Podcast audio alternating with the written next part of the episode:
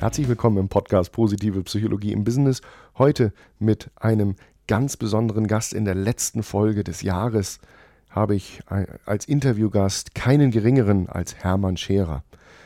Auch er beschäftigt sich mit den Themen, was hemmt eigentlich Glück und ähm, warum zum Beispiel Zweifel häufig uns davon abhalten, die Entscheidungen so zu treffen, wie sie uns glücklich machen könnten. Und darüber habe ich mit ihm im Interview gesprochen und das ähm, hörst du jetzt. Ich wünsche dir dabei viel Freude. Ja, herzlich willkommen im Podcast Positive Psychologie im Business mit einer neuen Folge, in der ich einen ganz besonderen Interviewgast begrüße. Ich freue mich sehr, dass das klappt. Hallo, lieber Hermann Scherer. Lieber Markus, äh, danke, dass ich dabei sein darf. Äh, danke für die Ehre. Muss ich gleich meine Brille aufnehmen hier. Jawohl. Ja. Wunderbar, genau. Hermann, wir sehen uns und wir haben die Gelegenheit heute zu sprechen. Und für dich als Zuhörer hier im Podcast, wie immer, eine kurze Einleitung. Wer ist Hermann Scherer? Und allein darüber könnte ich eine ganze Podcast-Folge machen. Ich versuche es ein bisschen zu reduzieren, aber Hermann Scherer, über 3000 Vorträge vor äh, über einer Million Menschen in über 3000 Unternehmen in 30 Ländern, zum Teil drei Keynotes an einem Tag in drei Ländern. 50 Bücher in 18 Sprachen, Presseveröffentlichung, Forschung und Lehre und ich könnte immer so weitermachen. Bestseller-Autor nicht äh, zu vergessen und der Mann, der Bill Clinton nach Deutschland holte. Und ich könnte jetzt ewig so weitermachen, aber vor allem aus meiner Perspektive interessant, äh, Hermann jemand, der einerseits äh, dafür antritt, auch andere groß zu machen und äh, da hinzuführen, dass sie ähm, herausfinden, wofür sie angetreten sind. Und äh, so habe ich dich auch kennengelernt, lieber Hermann. Und äh, deswegen erstmal herzlich willkommen hier im Podcast. Was habe ich vergessen in der Vorstellung, was unsere Zuhörer ja, unbedingt ja. noch über dich wissen müssen? Äh, ja, du hast ungefähr 100 negative Punkte nicht erwähnt, aber insofern den positiven war es mehr als genug. Okay, wunderbar, wunderbar. Ähm, ja, eines ähm, deiner Bücher ist, äh, heißt Der Glücksfaktor und du ähm, hast mal gesagt, du wolltest es eigentlich Chancenintelligenz nennen. Das äh, hat sich beim Verlag nicht durchgesetzt. Ähm, wo ist denn der Zusammenhang zwischen ähm, ja, Chancenintelligenz und nicht der Glücksfaktor, es sind die Glückskinder, glaube ich, dann geworden. Ne? Ähm, ja, genau. Ja, die Glückskinder, ja. genau. Aber wo ist denn der Zusammenhang zwischen Chancenintelligenz und Glück? Naja, also man kann ja im Leben zu allem eine Brücke finden und insofern habe ich es auch geschafft, da eine zu finden. Äh, die Psychologie, und das heißt dein Podcast logischerweise auch so, und die Psychologie sagt ja, ähm, dass Glück eine Überwindungsprämie ist. Also du mhm. bist immer dann glücklich, es gibt noch ein paar andere Glücksarten, aber du bist immer dann glücklich, wenn du ein, dich überwunden hast, ein Ziel erreicht hast, ein mhm. Milestone geschafft hast, irgendetwas getan hast. Äh, und insofern Chancen zu entdecken oder mhm. Chancen zu suchen und damit sich ja wiederum neue Felder zu erarbeiten und dann eben auch hoffentlich erfolgreich zu betätigen, ist insofern tatsächlich die Perfektion, um glücklich zu werden. Denn immer wenn du eine neue Chance erarbeitest, dürftest du danach auch glücklich sein. Glück ist eben neben dem Glück der Achtsamkeit, das es auch gibt, ist Glück in Wirklichkeit harte Arbeit. Du musst was tun, um glücklich zu werden. Äh, und dann passt eben auch das Buch Glückskinder äh, sehr, sehr gut dazu. Und äh, ist tatsächlich Spiegel-Bestseller geworden, über 300.000 Mal verkauft. Und das sage ich gar nicht jetzt, um, um mich damit zu loben, sondern will damit gern konnotieren, äh, dass es anscheinend wichtig ist, dass Menschen diesen Chancenblick bekommen. Äh, nicht nur der Chance wegen, sondern eben auch des Glückes wegen, weil du logischerweise auch glücklicher bist, wenn du eben irgendetwas erreicht hast. Und äh, bei uns Männern war das wahrscheinlich früher schon so, wir waren mal besonders ich mein wildes Tier erlegt haben oder was auch immer. So ein paar Jäger sind wir ja immer noch geblieben. Also äh, soweit mal die Brücke zu den Glückskindern. Äh, auch, auch mein Lieblingsbuch von meinen eigenen Büchern, by the way. Okay. ähm, ja, die Frage ähm, daran anschließend, äh, du hast gesagt, also es ist, äh, scheint eine große Sehnsucht zu geben, auch in die Richtung zu sagen, wie kann ich Chancen besser nutzen, um glücklich zu werden, was sich darin widerschlägt, eben unter anderem auch, dass die Wege, die du dorthin aufzeigst und was du in deinem Buch beschreibst, ebenso großen Zuspruch findet. Aber gibt es auch ein Recht darauf, Chancen liegen zu lassen? Beziehungsweise kann ich mein Glück auch anders finden? Du hast es eben schon angedeutet. Ähm, und was ist da vielleicht der Preis, wenn ich das tue? Ja.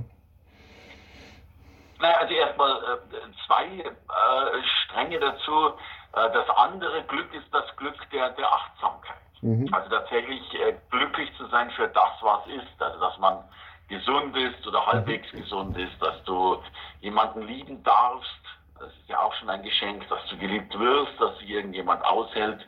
Ähm, das ist der andere Teil des Glücks, neben dem Glücks der Überwindungsprämie.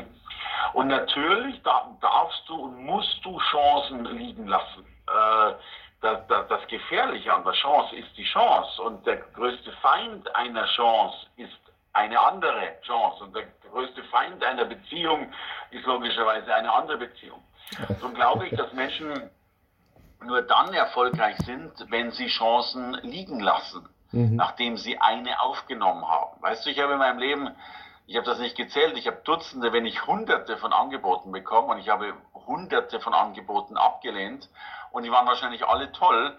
Und das ist ja das, was viele Menschen machen, dass sie da was machen, da ein tolles Angebot sehen, da wieder was sehen mhm. und damit tausend Chancen ergreifen. Ich habe, mein Leben besteht darin, Chancen ständig liegen zu lassen, um diese eine einzige Chance, die ich halt mal als diese eine Chance gesehen mhm. habe, jetzt beruflich gesehen, eben was ich, Redner zu sein oder Redner auszubilden, ja. ähm, um eben die zu nutzen. Und äh, ich meine, es, wir sind ja so eine Ja-Sager-Gesellschaft geworden und ich, ich sage immer, äh, Gewinner sagen Nein mhm. und Loser sagen Ja, weil, weil, weil die immer glauben, sie müssen das machen und da noch und ja, ja, ja, ja, ja, offen sein. Nein, du musst, du, du musst am Anfang deines Lebens rumschnuppern und ganz viele Chancen erschnuppern, mhm. aber dann musst du irgendwann mal einer Chance treu bleiben. Und da passt so wunderbar diese Metapher des Flirtens dazu. Also wenn du gerade keinen Partner hast, dann ist es sehr, sehr sinnvoll, äh, sehr viel rumzuschnuppern und viele potenzielle Partnerinnen oder Partner eben anzuschnuppern und anzusprechen und zu schauen, was dann da geht. Ähm, sonst wird es ja nichts. Aber wenn du dann mal einen Partner genau. hast, äh, ja. dann mhm. ist es relativ deppert, äh, noch bei anderen rumzuschnuppern. Äh, zumindest sofern du den alten dann noch behalten willst. Äh, und insofern Hast du keine Chance, schau sie dir alle an. Hast du eine, lass den Rest bitte liegen. Okay. Und äh, Nein zu sagen und ähm, herauszufinden, welches die richtige Chance ist, das ist ja gar nicht so leicht. Dafür brauche ich ja einen guten Blick darauf, was mir gut tut oder auch, auch so einen inneren Kompass, würde ich sagen. Ne? Also was kann da vielleicht aus deiner Sicht, aus deiner Erfahrung helfen, da kluge Entscheidungen zu treffen oder eine kluge Auswahl? Ah, ich bin ja leider bekannt dafür, dass ich so blöde Antworten gebe. Ja. Ich weiß gar nicht, ob das geht. Ja, also ich, hab, hab, ich bin momentan so angenervt von diesen ganzen Menschen, die dann nochmal prüfen müssen, die dann, mhm. dann nochmal ihr Why finden müssen, die dann noch mhm. 17 Mal mhm. Co überprüfen müssen. Gestern sagt einer in einem Call zu mir, ich habe meine innere Kohärenz äh, in dem Gespräch noch nicht gefunden. Ja? ja ich, ich, kann okay. das, ich, ich, ich, kann das Fremdwort noch nicht mal deuten. So, ja, hast du äh, gesagt, würde ich mit zum Arzt gehen. Ne? Genau. ja, also, okay. also mir, mir ist es manchmal zu deppert und zu viel, dass. Äh, was weiß denn ich, ob eine Chance eine kluge Chance ist. Und ich habe lernen dürfen, dass das ganz, ganz viele tolle Chancen eben nie als solche anerkannt wurden. Ja? Mhm. Ich glaube, Google wurde von, von zwölf Mitarbeitern gegründet, wenn mich nicht alles täuscht. Äh, von diesen zwölf haben zehn gesagt, äh, totaler Blödkram, lass uns abhauen von dem Laden äh, und die anderen zwei sind heute äh, Multimultis und so weiter. Mhm. Ähm, als Jeff Bezos äh, Amazon aufgemacht hat, als Buchhändler, der hat seine, das wissen heute Leute nicht mehr, der hat damals seine ersten Bücher selbst mit dem Fahrrad zur Post gebracht. Ja, der reichste Mann der Welt.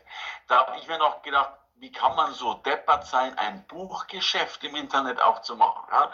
Also, vielleicht musst du so, so dumm genug sein, ähm, dir genau diese Frage nicht zu stellen. Mhm. Äh, ich mache Dinge, die ich mir selbst nie hätte erträumen lassen. Also insofern, äh, ich glaube, dass das, um jetzt eine sehr, halbwegs seriöse Antwort zu geben, äh, ich glaube, dass es oftmals gar nicht so entscheidend ist, ob die Chance so super klug oder nicht super klug ist.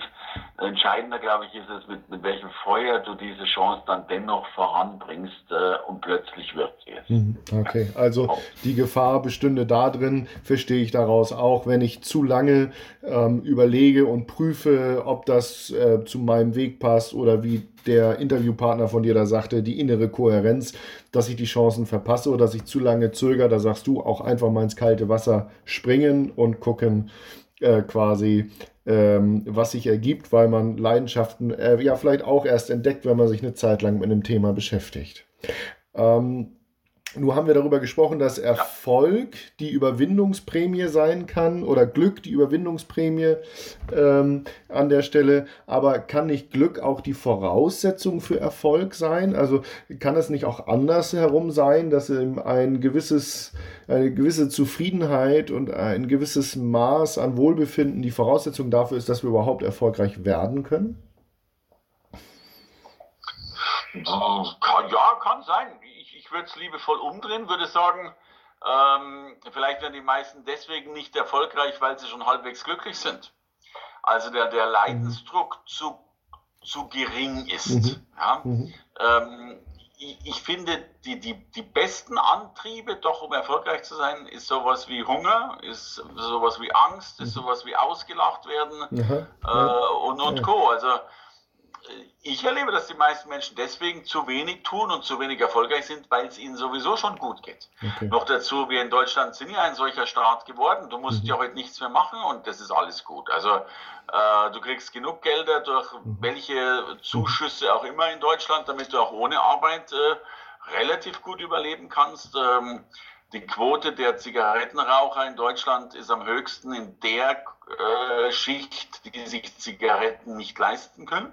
Mhm. Und äh, in, in, insofern bin ich da schon, uh, ich, ich glaube, es wäre besser, man würde manches nicht so unterstützen. Mhm. Damit meine ich jetzt natürlich keine echten Sozialfälle, die, die das mehr als verdient haben. Aber wir unterstützen, wir sind in einem Land, in dem du tatsächlich ohne etwas zu tun immer noch sehr, sehr gut überleben kannst. Mhm. Deswegen verstehe ich erst recht nicht, warum man so viel Angst hat. Mhm. Weil selbst wenn du in Deutschland pleite gehst, du kriegst immer noch was zum Schlafen, kriegst immer noch eine Erbsensuppe in der Bahnhofsmission. Es kann dir hier sowieso nichts passieren. Ja? Also gerade in so einem Paradies, in dem wir hier leben, müssten wir erst recht Gas geben und sagen, hey, wir haben ja einen doppelten Boden eingebaut, es kann nichts passieren. Es gibt ja noch Länder, da ist es immer schlimmer. Also meine These wäre, ähm, wenn du wirklich erfolgreich werden willst, geht das wahrscheinlich schneller und einfacher, wenn du unglücklich bist äh, und unsatt, also hungrig bist äh, und, und, viele andere Dinge an Leid noch mit dir bringst, weil du dann irgendwann die Schnauze voll hast und auch wirklich was tust. Mhm, okay, also ähm, quasi noch, also ein wesentlicher Bestandteil neben einem Ziel vor Augen zu haben und etwas, woran ich mich annähern kann, wäre eben auch der notwendige Leidensdruck, mich verändern zu müssen, vielleicht, um mich auf den Weg zu machen und so aus der Bequemlichkeit herauszukommen. Und der Podcast heißt ja positive Psychologie im Business. Das würde vielleicht äh, diese These und würde zum Beispiel die Beobachtung unterstützen, dass viele Arbeitnehmer in Deutschland ebenso den Unternehmer in sich und den Ehrgeiz in sich vielleicht gar nicht so entdecken oder gar nicht so sich auf die Reise machen in diesem Bereich, weil es ihnen ja ganz gut geht. Das ähm, würde zumindest dazu passen. Hm. Zum Thema Glück hast du mal in einem Fragebogen beim Campus Verlag geantwortet, worauf du verzichten könntest. Äh, hast du gesagt, materiell auf alles, im Herzen auf nichts. Liegt darin das Glück also erstmal, das ist ja schon mal großartig, einen solchen wunderbaren Podcast-Gastgeber zu haben, der so sensationell recherchiert hat, dass er sogar Antworten findet, von denen ich selbst schon keine Ahnung mehr habe, aber mich jetzt natürlich wieder daran erinnere. Ja, also zumindest für mich, ich finde halt, dass das Materielle, also materiell brauchst du ja nichts im Leben. Ja, also mhm. ich, ich habe ich hab ein Handy und habe einen Rechner, die beiden Dinge, das Einzige, was ich materiell noch wichtig finde, äh, der, der Rest ist, ist ziemlich lächerlich. Äh, wir, wir sollten ja nicht in unsere äh, materielle Geschichte einzahlen, sondern logischerweise in die Erlebnishistorie einzahlen. Also wir wollen ja Abenteuer erleben und so weiter. Und es gibt auch diesen schönen Spruch, am Ende des Lebens erinnerst du dich nicht mehr an das neue iPhone 11, mhm. sondern du erinnerst dich sehr wahrscheinlich an irgendwelche tollen Reisen und Erlebnisse oder in meinem Fall an New York. Insofern habe ich zwar auch ein neues iPhone, weil ich damit ganz gut umgehen kann, aber es spielt keine große Rolle. Äh, New York ist logischerweise der Feind eines neuen Smartphones. Und natürlich äh, es geht um die Geschichten, die wir selbst erleben und nicht um das, was wir haben. Ja, die, das Spannende ist ja, also ähm, wer dich ein bisschen verfolgt, weiß, welche Bedeutung New York für dich hat aber mit Immaterielles und den, du schilderst gerade zum Beispiel Erinnerungen, besondere Erlebnisse, das sind ja auch häufig Dinge, die wir mit anderen teilen. Du warst dieses Jahr ja auch nie, wieder nicht alleine in New York, sondern hattest extrem viele glückliche Begleiter äh, an der Stelle. Und wenn ich jetzt nochmal wieder so auf den Umgang vielleicht auch innerhalb der eigenen Firma schaue und ähm, dein, ähm, deine Unternehmung ist ja auch gewachsen und ihr habt viele Mitarbeiter, ist das auch eine äh, wesentliche Voraussetzung, diese Betonung von, von Beziehungen und gemeinsamen Erlebnissen für eine erfolgreiche Zusammenarbeit mit Mitarbeitern in Unternehmen? Ja, ich denke schon. Also letztlich, also meine These ist ja, äh, jedes Unternehmen ist eine Glaubensgemeinschaft. Also die glauben an etwas, an eine Dienstleistung, an ein Produkt, äh, mhm. an das, was sie eben bewirken können im Markt. Und Glaubensgemeinschaften stärken sich dadurch, unter anderem durch Gemeinsamkeit. Und Gemeinsamkeit erlebst du in Projekten, erlebst du natürlich auch im Büro, aber erlebst du eben nicht im Büro nur aufgrund der Tatsache, dass du da sitzt, sondern weil du eben für eine Sache brennst, kämpfst, was auch immer tust. Und klar, ich habe natürlich noch diesen großen Luxus, dass wir in zweierlei Sicht das besonders gut noch erleben dürfen.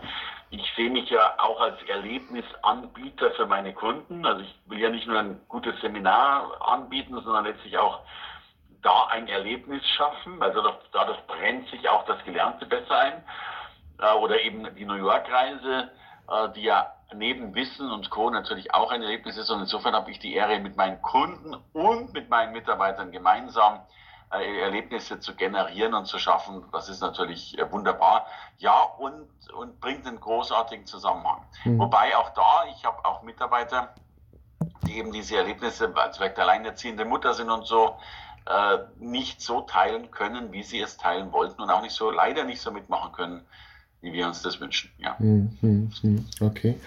Ähm da für mich die Frage, sind die Führungskräfte oder die Mitarbeiter für die Lebensqualität und die Zufriedenheit der Mitarbeiter verantwortlich? Also ähm, welche Anteile siehst du da bei der Unternehmung und der Führungskraft und äh, welche Verantwortung auch bei dem einzelnen Mitarbeiter selbst? So, also bei beiden natürlich viel. Ich glaube schon, dass, dass man einerseits als Führungskraft einen Rahmen dazu schaffen muss, ja. äh, dass das funktioniert, äh, dass es die Möglichkeiten gibt, äh, welcher Rahmen auch immer das ist, ob das ein zeitlicher Rahmen ist, ob das ein, ein, ein örtlicher Rahmen ist und wo. Ähm, da gibt es ja viele Möglichkeiten. Aber natürlich auch beim Mitarbeiter selbst. Ich erlebe natürlich auch zu viele Mitarbeiter, die sagen, ich wäre ja schon, Komma, wenn. Mhm. Ich glaube schon, dass man natürlich immer sein Glück auch irgendwo selbst finden muss. Und da gibt es doch diese ein bisschen blöden, abgedroschenen Metaphern, aber einer sagte mal, wenn ich die Toilette putze, dann putze ich die mit aller Hingabe und Co. Mhm. Da kann man jetzt ein bisschen drüber streiten, aber ich ich habe nicht die These, dass das Arbeit immer schön ist. Also Arbeit hat auch häufig was mit Dingen zu tun, auf die man keinen Bock hat. So. Mhm. Und äh, auch als Führungskraft hast du es dann ein bisschen besser, weil andere die schlechten Arbeiten machen, aber egal wo du stehst, ähm, du machst immer Dinge, die nicht schön sind. Und ich glaube, dann liegt das Glück einfach darin, äh, es dennoch zu machen. Und, und vielleicht auch diese Frage sich nicht so häufig zu stellen. Also äh, ich, ich liebe das in der Früh aufzustellen, einfach zu sagen, ich mache jetzt das, was heute getan werden muss. Und ich stelle mir nicht immer die Frage, bin ich dabei jetzt glücklich und erfüllt mich das jetzt voll und ganz. Äh, und, und man, man, kann sich immer ein besseres Leben vorstellen. Und interessanterweise ist es dann gar nicht so schön. Äh, denn nur eben in der Sonnenliege zu sitzen und Cocktails mit Schirmchen zu trinken, äh, glaube ich, wird auch auf die Dauer langweilig. Ja, das ähm, glaube ich auch. Ähm, Hermann, zu dir persönlich vielleicht nochmal, wenn wir so über den Weg zum, zum Glück äh, sprechen und äh, das, was uns erfüllt, dann auch an der Stelle. Ähm, wäre die Frage, was war denn für dich ein besonderer Moment, wo du dem ein bisschen näher gekommen bist in der Vergangenheit? Dem Glück? Ja. Na, also dann würde ich, äh, also mir fällt die private Antwort schneller ein als die berufliche, dann fange ich wieder mit der beruflichen an. Natürlich bin ich immer glücklich, wenn, wenn ein Plan funktioniert hat, wie es so schön heißt. Ne? Mhm. Du hast ein Seminar gebracht. Das, also, wenn das, was du dir vornimmst, erfolgt ist, das ist ja Erfolg, aber dann bist du in der Regel natürlich auch glücklich. Da gibt es mhm. viele Momente, wenn man sich immer großartige Ziele setzt, die einem etwas mehr herausfordern. Und privat ist es ganz simpel. Wir haben manchmal eine Familienbettsituation, also wo die Erwachsenen und die zwei Kinder in einem großen Bett liegen, also sprich zu viert in einem Raum. Und wenn du dann wach bist in der Nacht und du hörst deine Kinder atmen, dann ist das für meine Augen einer der größten Glücksmomente, die es überhaupt gibt. Äh, dann fange ich manchmal im Bett zu heulen an. Äh, da brauche ich dann nichts mehr und übrigens auch kein iPhone mehr. Und wenn dann nur dazu, um die Schlafgeräusche aufzunehmen. ist sehr schön. Und da sind wir wieder ganz nah auch am, an dem, was wir in der positiven Psychologie beschreiben und was dort auch viel benannt wird, dass es die Beziehungen zu anderen Menschen sind, die so einen wesentlichen Kern des Glücks äh, und des Wohlbefindens in unserem Leben ausmachen. So wie Chris Peterson da immer gesagt hat, other people matter an der Stelle. Ähm, was wäre denn vielleicht ein wichtiger Hinweis ähm, in der Kategorie, die heißt bei mir immer, kannst du so machen, dann wird es halt nichts. Also was wäre ein wichtiger Hinweis, ähm, den ich noch mitnehmen sollte, den du mitgeben kannst, ähm, der äh, eine Methode oder ein Weg, der zum Scheitern verurteilt ist. Vielleicht hast du auch eine Erfahrung oder jemanden beobachtet. Ähm, ich lasse die Frage mal ganz offen für den Moment. Ja, ich hätte äh, zwei Hinweise. Der eine zahlt auf mich ein und der andere auf das viel Wichtigere. Also mein Hinweis ist tatsächlich äh, das, was ich Time to Market nenne, das, was ich Pragmatismus nenne, das, was ich äh, Antiperfektionismus nenne. Wir haben es in Deutschland geschafft, zu perfekt zu werden, äh, zu lange nachzudenken und sind intelligent genug beim Nachdenken, Gründe zu finden, warum wir noch nicht so weit sind mhm. und kommen dann nie dahin, wo wir hinwollen. Also ich recke die Fahne hoch für loslegen, anfangen, ja sogar mit schlechter Qualität anfangen, weil Perfektion und Qualität entsteht immer aus Imperfektion und Un Unqualität oder, oder Minderqualität, weil sich die entwickeln muss. Und man ist nicht sofort perfekt. Äh, wir kommen auf die Welt als Mensch und können noch nicht mal laufen, nicht mal sprechen. Da brauchen wir von Perfektion nicht reden. Mhm. Mhm. Zweiter Punkt, der für mich viel entscheidendere Punkt ist, äh, und ich glaube, das kann ich an dieser Adresse besonders gut adressieren, eben nicht auf dich zu hören, auf dich, Markus, weil äh, es logischerweise wichtig ist, in Unternehmen mehr Wertschätzung reinzubringen äh, und nicht nur, um damit Wertschöpfung zu erzielen, was sowieso der Fall ist, sondern natürlich ist es, denke ich, ganz entscheidend, wenn Unternehmen Glaubensgemeinschaften sind, dann ist ein Glauben immer dann existent, wenn sie an einen Wert glauben. Und an Werte kann man nur glauben, wenn man selbst Werte hat und wenn man anderen zeigt, dass sie Werte haben. Und darum ist äh, das Thema Wertschätzung das Grundfundament jedes unternehmerischen Erfolgs äh, und damit äh, logischerweise auch die Basis für deinen Erfolg, den du ja in, in, großer Form hast, weil es geht ja nur tatsächlich darum, eben genau diese Werte zu implementieren. Und es ist äh, längst bekannt, dass die Unternehmen, die das können, signifikant erfolgreicher sind als alle anderen. Drum danke dir für deine Arbeit. Herzlichen Dank, Hermann. Und äh, ja, natürlich Wasser auf meine Mühlen auch äh, an der Stelle. Eben nicht nur, weil wir drüber sprechen, sondern wie du sagst, es gute Belege dafür gibt und das eben auch für die, für die Menschen in Unternehmen äh, ein wichtiger Punkt ist, ein wichtiger Kompass äh, auf dem Weg zu mehr Erfolg. Ich finde, das war schon fast ein wunderbares Schlusswort, ähm, lieber Hermann. Gibt es etwas, was ich unbedingt noch hätte fragen müssen, was wir zu unserem Gespräch unbedingt noch ergänzen müssen aus deiner Sicht zu diesem Zeitpunkt?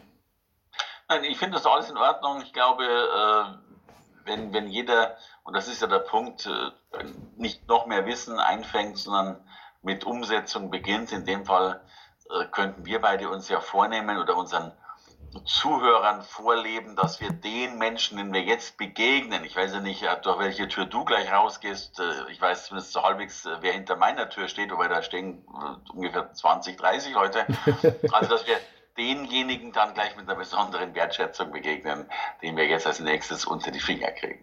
Das ist eine wunderbare Idee und das ist doch eine spannende Geschichte, ein wunderbarer Abschluss hier zu unserem Gespräch mit Hermann Scherer. Wir haben gehört, dass Erfolg ein Abfallprodukt des Scheiterns ist, dass Glück die Überwindungsprämie sein kann, dass aber auch das wahre Glück manchmal in den ganz einfachen Momenten zusammen mit deinen Liebsten legen äh, kann und dass ähm, Wertschätzung ein wesentlicher Beitrag ist, eben in den Beziehungen, um gemeinsam erfolgreich zu sein, ob mit den eigenen Mitarbeitern oder im eigenen Unternehmen. In diesem Sinne, lieber Hermann, ich danke dir herzlich für das Gespräch und deine Zeit. Ähm, und dir als Zuhörer vielen Dank für deine Zeit. Ähm, bis zum nächsten Mal. Alles Gute. Danke dir.